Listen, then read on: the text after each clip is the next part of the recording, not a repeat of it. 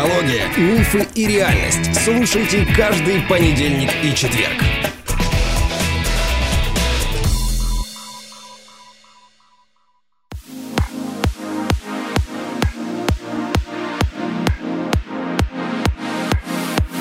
Добрый день, дорогие друзья. Ну что ж, четвертый выпуск сезона осознанности. Илья, здравствуй. Всем привет. Как вы поняли, дорогие друзья, мы поговорим о пути. Это в нашем названии к сегодняшнему эпизоду указано. И, кстати, сразу хочу сказать, пока не дала тебе ничего сказать, что а, саногенное мышление, которое я преподаю у себя на курсах, очень, кстати, неплохой путь в осознанность. Я бы даже сказала короткий, удобный, очень интенсивный. Так что приходите, мы работаем для вас. У нас набор на группу идет постоянно. Сейчас мы уже готовимся к марту, понимаете, к марту. Так что присылайте свои заявки через наш сайт. Так, ну что ж, тогда первый вопрос. Ты готов? Конечно. Быть осознанным – это сейчас преподносится или выглядит вот в литературе, там, в интернете, а, как будто бы это как-то предопределено, как будто это очень структурно, все так четко, упорядочено, все на своих полочках. И ну, как будто, знаешь, это какой-то э, маршрут такой вот, чистая дорога, асфальтированная такая, знаешь. И ты, значит, вот ты просто бери и делай, ты идешь шаг второй, третий, приход, а там все вот так на полочках все лежит. И вот эта асфальтированная дорога, простая такая, знаешь, вот, даже не серпантин горный, а такая равнинная, значит. Все время э, показывает Америку и их прерии, да. Вот это и есть путь э, в осознанность. То есть это легко, это часто выглядит, знаешь как, съездил на Тибет, сел на сугроб, сложил пальцы в мудру и начал путь в осознанность. Что же это на самом деле? Я бы слово «путь» с двух сторон рассматривал. Одно дело — это путь в осознанность, а другое дело — это путь человека. Вот вообще как жизнь как путь. А почему ты это так разделяешь? А, в одном случае это достижение, приход к определенному состоянию. В другом случае это уже в этом состоянии продолжение этого, этого пути. И... Вот сейчас, сейчас э, половина слушателей тебя проклянет, скажет, да что ж так сложно-то? То есть ты готов, что тебя уже клянут и уже начали клясть.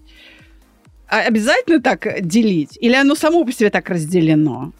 Или а... это ты сейчас выдумал? Нет, не выдумал. Давай так скажу. Э, я готов к проклятиям. Истинам нет дороже. Истина, так, истина заключается в том, что для того, чтобы осознанность э, работала, должен быть определенный уровень знаний. А знания, они без труда не даются. Знания — это уделенное им время, которое можно было бы альтернативно где-то полежать, где-то отдохнуть. И вместо того, чтобы полежать, отдохнуть, уделять время знаниям, это больно. Слушай, бог с ним, с этим временем. Это усилия. Вот а, ко мне пациенты приходят и говорят, а можно сделать так как-нибудь, чтобы я не думал? Ну, то есть я уже, я не могу, я не люблю думать, говорят люди. Я не в состоянии думать говорят люди. И задача психолога вообще вернуть человеку силы на эти устные операции. Это я, я к чему? К тому, что подумать, это вообще очень энергозатратно. Это вообще э, очень больших усилий стоит. Мало того, я из года в год, 20 лет своей практики, и на группах, и на индивидуальных консультациях повторяю всем одно и то же. Когда люди приходят с жалобой, я не могу понять, и дальше там текст из того, чего он не может понять, да. Я всем говорю одно и то же. Это, вы знаете, это самая большая проблема в истории человечества, которая еще не решена. Как чего-нибудь понять? Это самая большая проблема. Если бы мы рождались э, с вот этим качеством, умением понимать, то все законы физики, химии, там, биологии, ну, не знаю, там чего, астрономии и так далее, тогда все были бы открыты изначально. Но у нас же есть история науки, мы постепенно до чего-то доходим. Вот я и говорю, нет такого, делай раз, делай два, делай... Опа, понял. Вот нет этого. это приходится добывать мучительно, с усилиями, с интеллектуальными усилиями, с душевными усилиями, чтобы что-то понять. И, как правило, одних движений ума недостаточно, нужен опыт, надо что-то пережить. Вот это как раз и есть э, Путь. очень похоже на путь. То есть Ага. человек рождается с чем-то, с какими-то своими способностями, возможностями, ограничениями. Э, вот это вот эти ограничения, вот эта предопределенность когда-то в свое время привели как раз к возникновению вот таких понятий, как путь, карма, дхарма, судьба. То есть э, человек вынужденно смиряется в течение жизни с тем, что он что-то может, что-то ему дается, что-то даже ему счастье приносит, а что-то ему не дается, что-то ему не дано. Как- ну, то есть с такое. этими ограничениями. Да. И Ну, нет слуха, значит, не будешь музыкантом. И вот как раз стремление к тому, чтобы понять себя, что я могу, что я могу, прям вот ударение на могу, уверенность в том, что я могу, и чувство долга, что не просто могу, а значит должен это делать. Вот это как раз и есть приближение к осознанности. А когда человек уже понял, что он может, и он это чувствует как то, что он должен это делать, вот это уже осознанность на достаточно высоком уровне.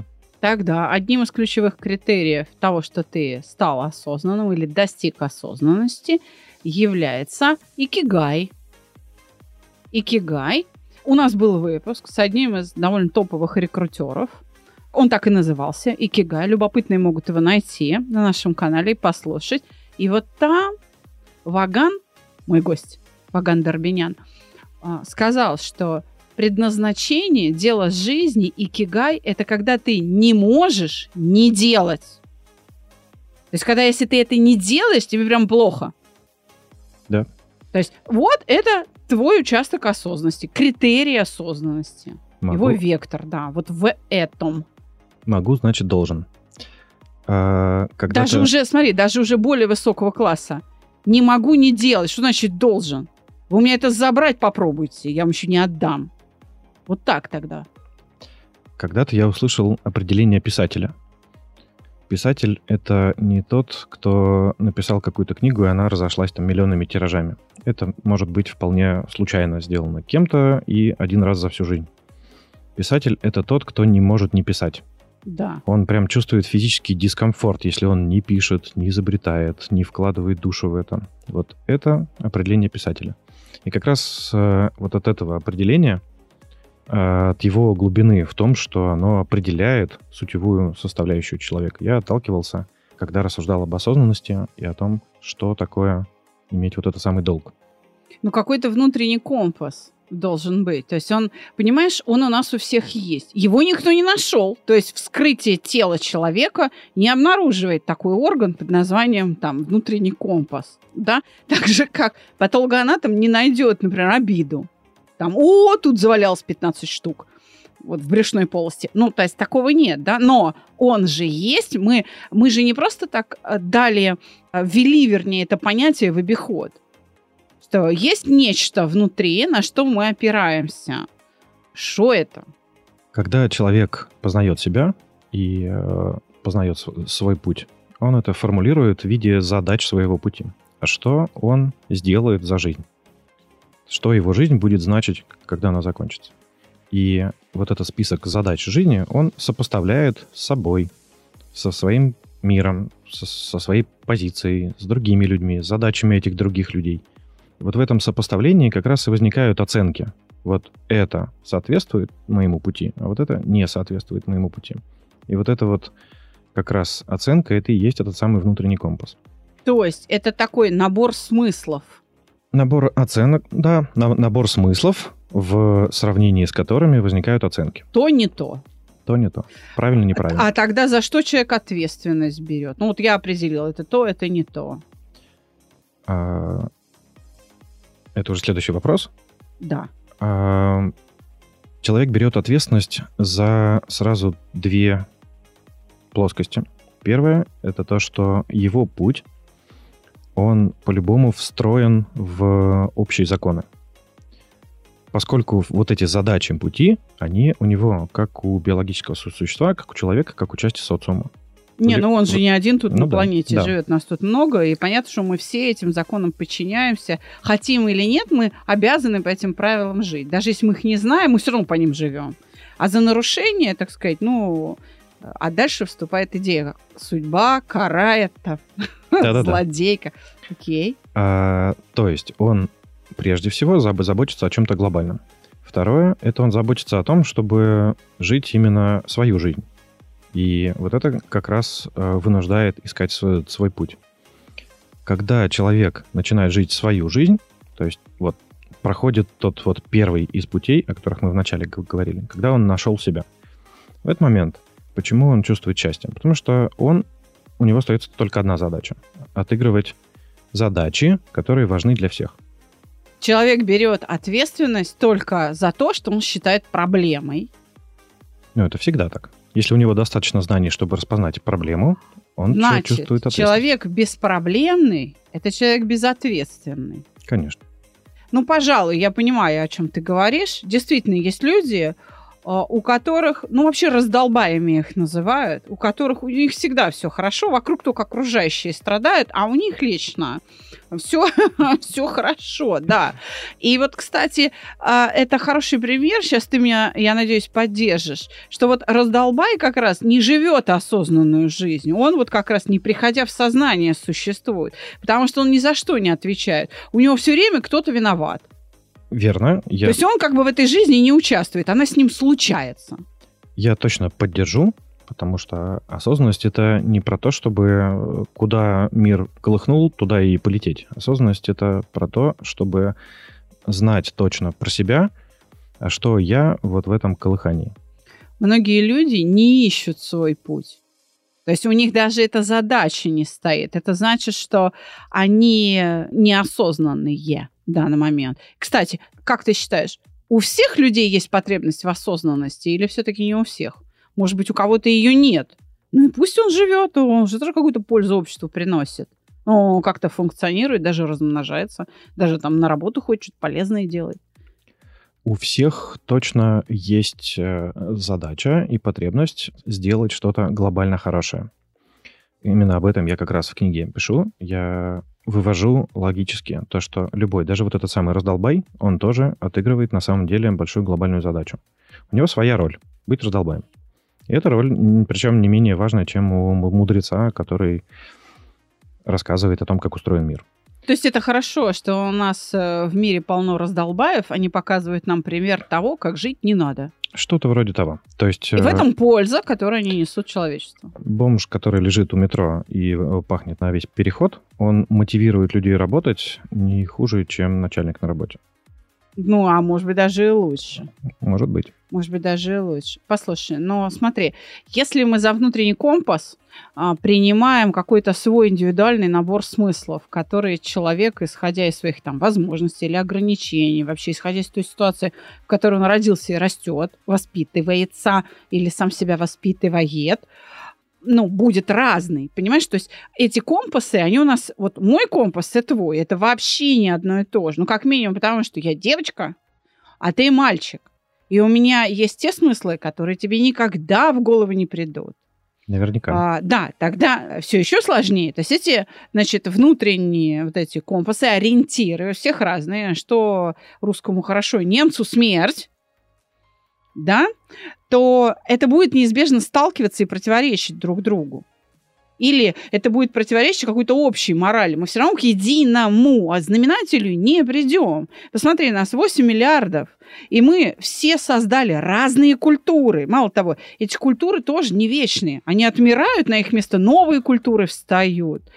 И вообще, а, но при всем этом есть действительно есть какая-то общая мораль. Она представляет собой какое-то такое зерно крошечное, что его, во-первых, очень сложно добыть. Ну, я не знаю, кто-то вообще это описывал, э, что общее у всех. И второе, зачем? Может быть, все-таки пусть будет разнообразие. Да, как раз э, вот это общее у всех, я как раз его и описывал. А, это ты сейчас про книжку. Да. И я могу его вкратце описать, как это работает. Значит, глава, страница, строчка. Чуть попозже расскажу. Так, на, Ну, скидку не помню, плюс к тому в разных изданиях это разные страницы. Вот это поворот. Слушай, ну ты вообще, ну ты заявку сейчас вообще выдал. Так, хорошо. И? А, Наш опыт формируется от воспитания. И как на первый взгляд не кажется, то, что мы живем разные жизни, на самом деле жизни процентов на 98 похожи. То есть мы дышим одним и тем же воздухом, едим примерно одни и те же продукты и заботят нас примерно одни и те же проблемы. Из вот этого плюс-минус типового воспитания складывается то, что мы потом называем психологией. Психология — это статистическая штука, как мы себя ведем дальше. Я сейчас, может быть, э, огребу много критики, но тем не менее. Э, Вот Исходя из э, тех источников, которые ты читал, чтобы потом их осмыслить и положить в основу книги, ты прав. Ты не знаком со мной. Поэтому я и не буду нападать, чтобы ты огребал. Просто я тебе хочу сказать, что мы к этому вернемся в одном из следующих выпусков. Мне есть что сказать. Допустим, пока так. Окей, дальше твоя мысль. так. Эта психология общая у всех. Она лежит в основе теории игр, которая показывает, как мы будем себя вести в тех или иных ситуациях, какие стратегии мы будем отыгрывать. Мгм. Теория игр, в свою очередь, лежит в основе экономики и политики, которая как раз-таки уже, по сути, объединяет весь мир. Вся экономика, она строится на теории игр. Если есть какая-то игровая ситуация, где вот такие-то разбивки по процентам, такие-то вероятности проигрышей и выигрышей, человек себя с такой-то вероятностью пов- поведет так-то и так-то. Все неплохо. И? теорией игр, кроме одного, Илья, определение игре пока не дали. Почему же? Хейзинга Ну, очень еще- даже... Ну, есть разные определения игр к единому. Все равно не пришли. Это я тебе про внутренний компас намекаю. Что... Я понял. Да. Игра в общем и целом это про творчество и принятие на себя определенных ролей. Окей. Это очень гибкая штука. И для чего эта гибкость нужна? Она нужна для того, чтобы при общих вводных, вот таких вот, как э, базовые установки психологии и теории игр, обеспечить это воспитание в разных точках. Рождаются разные люди, у каждого из них свои вот эти вводные с точки зрения судьбы, но при этом им потом играть в одну и ту же игру. Вот для Мгм. того, чтобы разным людям прийти к одной и той же игре, мы применяем как раз воспитание. Ну, то есть в любом случае мы должны освоить э, основные понятия, как минимум отделить съедобное и несъедобное, да, то есть э, инструментарий. И мы должны прожить жизнь, то есть пройти какой-то период э, времени, будучи живыми, да, что-то оставить в наследство. То есть мы должны а, прокормиться, размножиться. Для этого нам нужно укрытие, э, там, безопасность, знания и так далее. И в этом смысле мы все в одну игру играем. Просто у нас у всех разные ритуалы игры. Вот То это есть игра одна, да, но ритуалы этой игры разные. И, кстати, я хочу тебе сказать, что ты дал, по сути, три определения игры, и все они правильные, что характерно. Они все годные, э, просто будет зависеть от контекста. в этой игре важно то, что мы преследуем сразу несколько целей. Для каждого человека есть его собственная социальная адаптация. Одновременно на это накладывается то, что ему необходимо соблюдать определенный статус-кво, потому что игра продолжается, пока играют двое. И Ну, хотя бы двое. Да. И ему выгодно сохранять правила игры для следующего поколения, потому что детей он научит именно тем правилам, которые он сам знает. Дети дальше пройдут. Да. Потому что если правила все время будут обновляться, мы далеко не уедем. То им придется начинать с нуля. Да. И поэтому вот эта задача по сохранению статус-кво, она как раз-таки является тем самым объединяющим всех людей, которое есть. И если посмотреть на возможные альтернативные правила, можно увидеть э, очень много чего интересного. То есть э, те правила, по которым мы сейчас играем, современное общество, это абсолютно те же самые правила, которые были и 500 лет назад, и 1000 лет назад, и 2000 лет назад. Они построены на воспитании в человеке индивидуалистичности. То есть есть я, я не должен проиграть. Есть я, и я должен выиграть. Но очень важно, чтобы человек был еще и коллективным существом. Потому что в одиночку-то не выжить. Ну или то, как ты выживешь в одиночку, или то, как мы все вместе в коллективе. Это будет разная, извини меня, жизнь. Все-таки человек один, мягко говоря, редко счастлив. Понимаешь, вот люди, у которых есть другой человек, мы их называем второй половинкой, они счастливее тех, кто один на один. Хотя это сложнее, но счастливее. Кто вот эту сложность смог оседлать, овладеть, освоить ее, тот счастливее. Я это постоянно слышу у себя на приеме. Когда ко мне приходят там в 40 лет, даже в 50, например, мужчины, и говорят, я вот холостяк, я всю жизнь один. Но вот сейчас к 50 там, годам или к 40 там с чем-то я смотрю на своих друзей, на коллег, которые по три раза женились и все три раза разводились, и у них там дети, и там куча проблем. Они счастливее меня. Говорит, а можно сделать как-то, чтобы я тоже был счастлив? Я говорю, женись. Как говорил Сократ, женись, несмотря ни на что. Попадется хорошая жена, будешь исключением. Ну, а плохая станешь философом. То есть по-любому выигрыше. Э, без коллектива счастливым быть, ну, это вообще такое дело. Поэтому нафига мне осознанность, если она меня к счастью не приводит? Мы же мы говорили с тобой в самом первом выпуске, что в конце концов осознанность это такой мощнейший инструмент для достижения счастья. Или счастье один из важнейших критериев осознанности. Но это же не про одиночество. Мы же не говорили, что осознанность только в одиночестве может быть достигнута. Мы как раз с тобой говорили о том, что только во взаимодействии с другими людьми мы как-то вообще себя познаем. В первом выпуске мы говорили о том, что осознанность можно рассматривать с разных сторон. С той стороны, что это человек стремится к своему счастью, и это для него цель и финал. Второе, это если он понимает, что его счастье, оно связано с группой, и тогда для него счастье это всего лишь производное или показатель, какой-то критерий. А я правильно делаю или неправильно делаю? А на самом деле целью является как раз это самая благо группы. И как раз мы говорили о том, что счастье для вот такого осознанного человека, который смотрит на группу, оно будет измеряться масштабами этой группы. Так вот, теперь, если прикинуть. Ну, вот. то есть, чем больше группы, которую ты осчастливил, чем больше людей достигли с твоей помощью блага, тем ты круче. Верно. Тем лучше. Верно. И Да. здесь стоит понимать то, что когда мужчина женился, эта группа не из двух человек. Это и потенциальные дети, и потенциально все те люди, на которых эти дети повлияют дальше.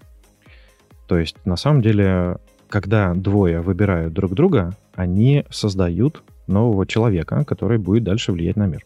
Те, кто счастливы в браке и слушают твои слова, сейчас решат рожать второго, третьего и дальше. Это я про мужиков. А Прекрасно. те, кто боятся вступать в брак, скажут сейчас, у ну нафиг.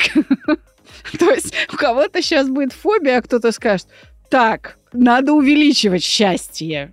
Вон а как. Кошмар. Ну, мне нравится, когда ты усложняешь, когда ты вот это вбрасываешь, мне нравится. Так, давай дальше.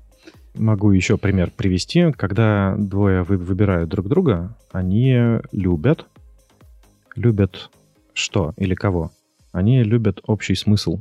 Вот то наше общее, которое больше, чем мы вдвоем, вот это общее, оно лучше, чем я, и лучше, чем второй человек. Мы любим вот это общее как раз. Да, и, э, кстати говоря, семья – это вообще живое существо. У меня здесь, на твоем месте, в студии, сидел концептуалист, представитель школы концептуального анализа и проектирования а, Александр Малахов. Мы говорили, у нас был выпуск о человечности, где э, любопытные могут его найти и послушать, где он говорил, а, семья – это живое, и разрушить семью – это все равно, что живого человека убить. Это абсолютно а, отдельная, самостоятельная живая сущность. Но, понимаешь, счастливым можно назвать человека, который вообще находится в пределах морали. Понимаешь? То есть э, давай посмотрим на людей, которые ведут аморальную жизнь. Там со счастьем как-то все не очень. Ну, иначе бы они не искали способ вообще себя счастливить при помощи, скажем, алкоголя или там наркотиков, или там еще чего-нибудь, каких-нибудь безобразий.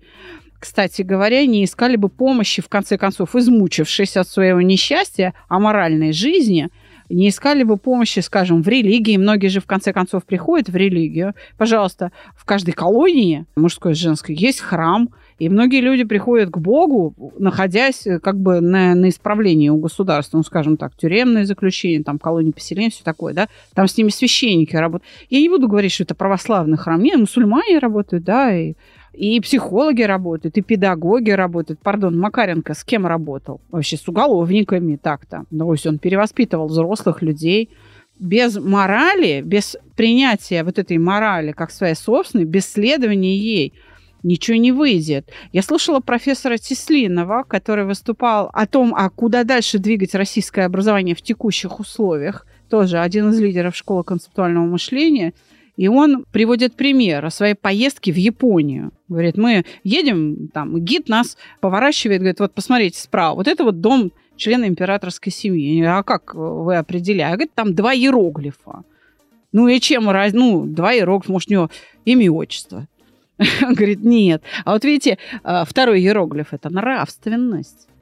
Он а как?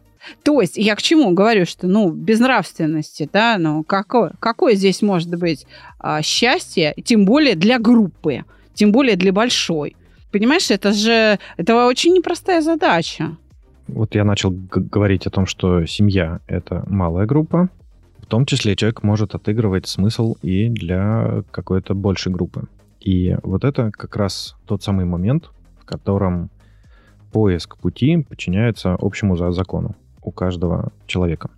Это, согласно эгоистичному гену Докинза, это как раз тот самый главный закон генов, то, что гены популяции, они заботятся обо всей этой популяции не только об одном индивиде, а наоборот. Выживание индивида, оно только тогда становится сверху, когда этот э, индивид потенциально способен популяцию тащить вверх. То есть это, опять же, подчинено благу популяции. Хорошо бы, чтобы это закреплялось еще, нравственность, например, закреплялась бы в генах. Было бы прямо очень хорошо для нас, для всех. Вот э, я вижу в развитии идей как наша социальность строится? Она строится через какие-то абстрактные понятия, которые мы выдумали. Это составляет всю нашу культуру. Да ничего мы не выдумали, мы их определили, Илья. Х- хорошо, определили. назвали. Назвали. Так. Угу. Культура строится из абстрактных понятий, которые, которыми мы назвали какие-то явления. И вот эти явления и понятия, они эволюционно развиваются. Они подчиняются тому же самому эволюционному алгоритму, как и виды биологические, буквально. То есть то, насколько много людей э, и с какой силой они поддерживают то или иное понятие, определяет живучесть этого понятия, можно сказать, да, и его какую-то реплицируемость. Соответственно, каждый человек является носителем этих самых идей. Он их передает людям вокруг, он их передает дальше потомкам, и тем самым идеи развиваются и захватывают все больше.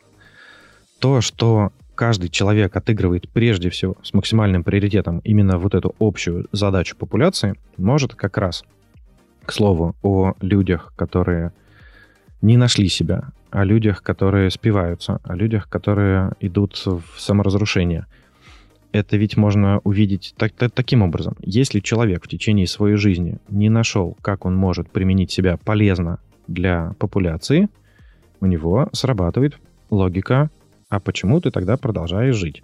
Да, жизнь теряет смысл. Это, без смысла. это как раз предмет а, моей работы. Вот ко мне с этим обращаются. Да, то есть вот если... Суицидальный синдром, пожалуйста, к психологам, психотерапевтам, к психиатрам, смотря, ну, какая выраженность и тяжесть. Да. То есть если у человека да. не найден смысл до сих пор, то у него включается программа на самоуничтожение, причем самоуничтожение может наверняка принимать самые разные формы. От буквального, как то же самое спивание... Осознаваемого или неосознаваемого. Да, или это может быть саморазрушение в виде какой-то бессмысленной деятельности. Вот давай я сейчас все то же самое, что ты сказал, попробую немножко вот со своей колокольни. Ты мне просто или поддержи, или перенаправь. Значит, смотри, о чем ты говоришь. Что группы людские, семья, там, друзья, коллектив, народ, там, куча народов. Это, вообще говоря, источник не проблем, а источник счастья, Смысла? если ты это осознаешь. То есть, если ты осознаешь, что это источник счастья. Если же ты живешь только для себя, то тогда как бы нафиг ты. Ну, то есть у тебя все время висит вопрос. И ты все время будешь мучиться с этим смыслом он будет на какое-то время появляться, исчезать, появляться, исчезать. Это будет очень зыбкая конструкция у тебя на душе. И поэтому те люди, которые сейчас Говорят, кругом враги, везде засада, жить надо только для себя, и уж тем более не для другой половинки. Бабы там меркантильные, мужики все сволочи, ну, то есть, да, и как бы обособляются, и отказываются, ну, как минимум, отвергают семейные ценности, то вот они, по сути, что делают? Отказываются идти по вот этому пути осознанности. То есть, смотри, получается, правила вот эти законы, которые нам сверху разработчикам там очень высоко, такой небесный у нас разработчик есть, да, которые нам спущены, есть, но я говорю, ну, нафиг, это неправильные законы. А потом удивляюсь, а что это мне так как-то вот, ну, нехорошо? Как-то вот я не понимаю, зачем я живу. То есть жить между, так сказать, магазином и унитазом нет никакого удовольствия, зато безопасно и просто. Ты сейчас, по сути, говоришь о том, что да, культура это сложно, это разнообразие, хотя там от одного ядра, но в преодолении этих сложностей, в освоении этих сложностей ты становишься счастливым, если ты осознаешь, что делая других счастливее, ты приносишь вот эту пользу и обретаешь себя, по сути. Потому что если ты живешь только для себя, ты себя теряешь. Вот что ты нам сейчас сказал. Давай попробуем еще более обобщить. Нет. Давай пойдем конкретнее. Значит, кон... подожди, к обобщению мы еще вернемся. Так, и в чем же будет счастье осознанных людей, которые вот себя максимально осознают? Представили себе, значит, просветленный в чем его счастье? Еще раз задаю конкретный вопрос. В чем будет счастье осознанных людей, которые тут максимально себя осознал? И? Начну с предыдущего обобщения. Люди, которые имеют определенные жизненные установки, как вот, как, как ты сказала, про меркантильность, про какой-то определенный образ жизни. Эти установки это что? Это как раз те самые идеи, которые развиваются эволюционно.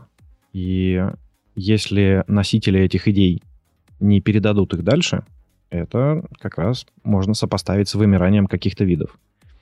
С То вымиранием каких-то идей. С вымиранием идей, да. То есть, если человек тратит свою жизнь не на созидание, а на потребление, ту самую переработку еды между магазином и туалетом, прекрасно он создаст э, подобное себе потомство. Он эту идею будет распространять, распространять, но рано или поздно его обгонят в социуме те, кто что-то все-таки производит.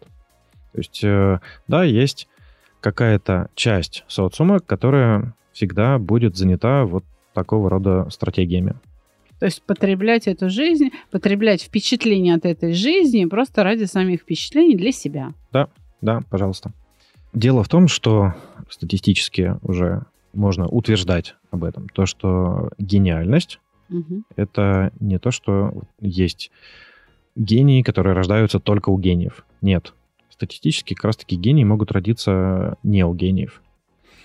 Одно дело — это работать над широтой популяции, а другое дело — это работать над новыми идеями. Мы вместе mm делаем одно дело. Просто кто-то работает над широтой популяции, он просто живет для себя, создает следующее поколение. Прекрасно. А кто-то... Это если он создает, потому что есть люди, которые живут для себя и, и не рожают детей. Именно по этой Он причине. создает, давай таким образом отвечу, он создает как минимум тем, что он создает конкурентную среду, а значит, mm кто-то, кто может изобрести более эффективный способ жизни, он в этой конкуренции будет иметь больше мотивации изобрести как раз этот способ более эффективный. То есть он помогает раскрыться гением в чем-то. И это, преодолеть если, их вот эту вот, да, модель, например. Если посмотреть угу. на это не как 200 людей, 300 людей, миллион людей, а посмотреть на это как на вот просто огромный-огромный массив, в котором это бурлит и кипит. Есть потенциал генетический с точки зрения воспитания, с точки зрения обстановки, с точки зрения еды, той же самой биохимии. И этот потенциал, он выродится в какие-то новые идеи, в творческие, только если ему дать определенные какие-то возможности. Возможности создаются тем, какие проблемы перед человеком стоят. Вот то, с чего мы сегодня начинали. Масштаб проблемы определяет то, а что человек будет решать. Если он решает вопросы двух человек, семьи, это один путь. Если он решает вопросы 20 человек какой-то группы, если он решает 100 человек, миллиона человек, или он вообще думает о человечестве, причем не том, которое только сейчас живет, а вообще, в принципе, а какое Которое будет и потом будет, жить. будет да. и дальше. После Вот, его смерти. да. даже. Он сам определяет для себя, какой масштаб проблем он решает. И это и будет составлять его путь. А, то есть, э, давай вот сейчас вот к концу выпуска. Как найти свой путь? То есть поставить цель. И все? Э, Поставить цель — это классный способ проверить, а то или не то. Мы же не знаем сейчас, не имеем вот возможности взять и прикинуть. Разобрали гены какого-то человека, разобрали все его воспоминания, разобрали все то, чему он натренировался в жизни, что он переживал, на что его триггерит, на что его не триггерит. Вот весь этот массив данных мы не умеем обрабатывать сейчас. Есть предположение, собственно, моя теория, она именно в этом, что вот этот вот комплекс, он составляет то самое, что определяет эту самую судьбу. То, что со мной произошло, и то, что я представляю собой к сегодняшнему моменту, это есть личность в этом моменте. Слушай, э, что значит непонятно? Подожди минуточку. Да. Что значит непонятно, что определяет судьбу? Монтень в 16 веке сказал. Посеешь мысль, пожнешь поступок. Посеешь поступок, пожнешь характер. Характер создает судьбу. Что, все понятно. Но путь-то, путь, а, это же маршрут, понимаешь, траектория. Вот я и говорю. То есть она как? Э, Еще раз, она будет определяться целями, и эти цели будут вот мое, не мое методом подбора. Так что ли, да, вот сопоставление с этим внутренним компасом. Там, приносит счастье мне и окружающим или не приносит? И чем больше счастья, тем вернее путь. Вот так что ли? Можно представить таким образом. Нет никакого облака вероятности будущего, нет неопределенности. Именно уверенность в неопределенности будущего и порождает безответственность, когда нет видения какого-то конкретного результата. Идея пути как раз именно в том, что, выбирая между конкретными действиями сегодня, я выбираю между конкретными вариантами будущего. Если я имею в виду, если я вижу впереди конкретное будущее, к которому я иду, то я каждый день буду подстраиваться и делать что-то, именно то, что ведет именно к этому будущему. И именно из этих действий будет складываться тот самый путь. И надо прийти к уверенности того, что мое действие какое-то определенное сегодня приведет именно вот к такому будущему завтра. Или там в кавычках Ну, завтра. это, это надо моё- методом пробы и ошибок, потому что сразу ты не поймешь. Верно, я говорю про целевое, про целевое понимание мира. Так вот, действие такое-то приведет к такому-то будущему завтра. Действие такое-то приведет к такому будущему завтра. А третье действие к какому-то третьему будущему. Так вот, э, осознанность в том, что и путь в том, что выбирая действия сегодня, мы выбираем на самом деле не то, как мне поступить сегодня, а мы выбираем между будущими.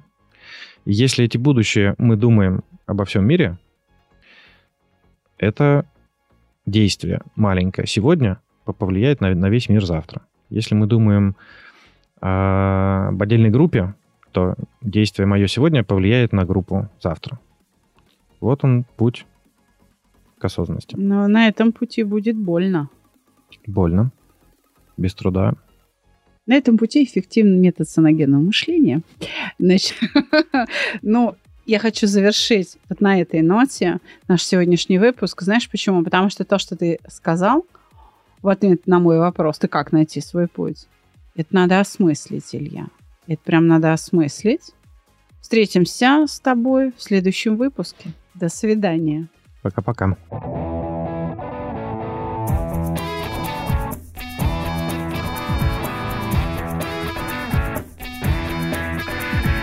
Психология, мифы и реальность. Слушайте каждый понедельник и четверг.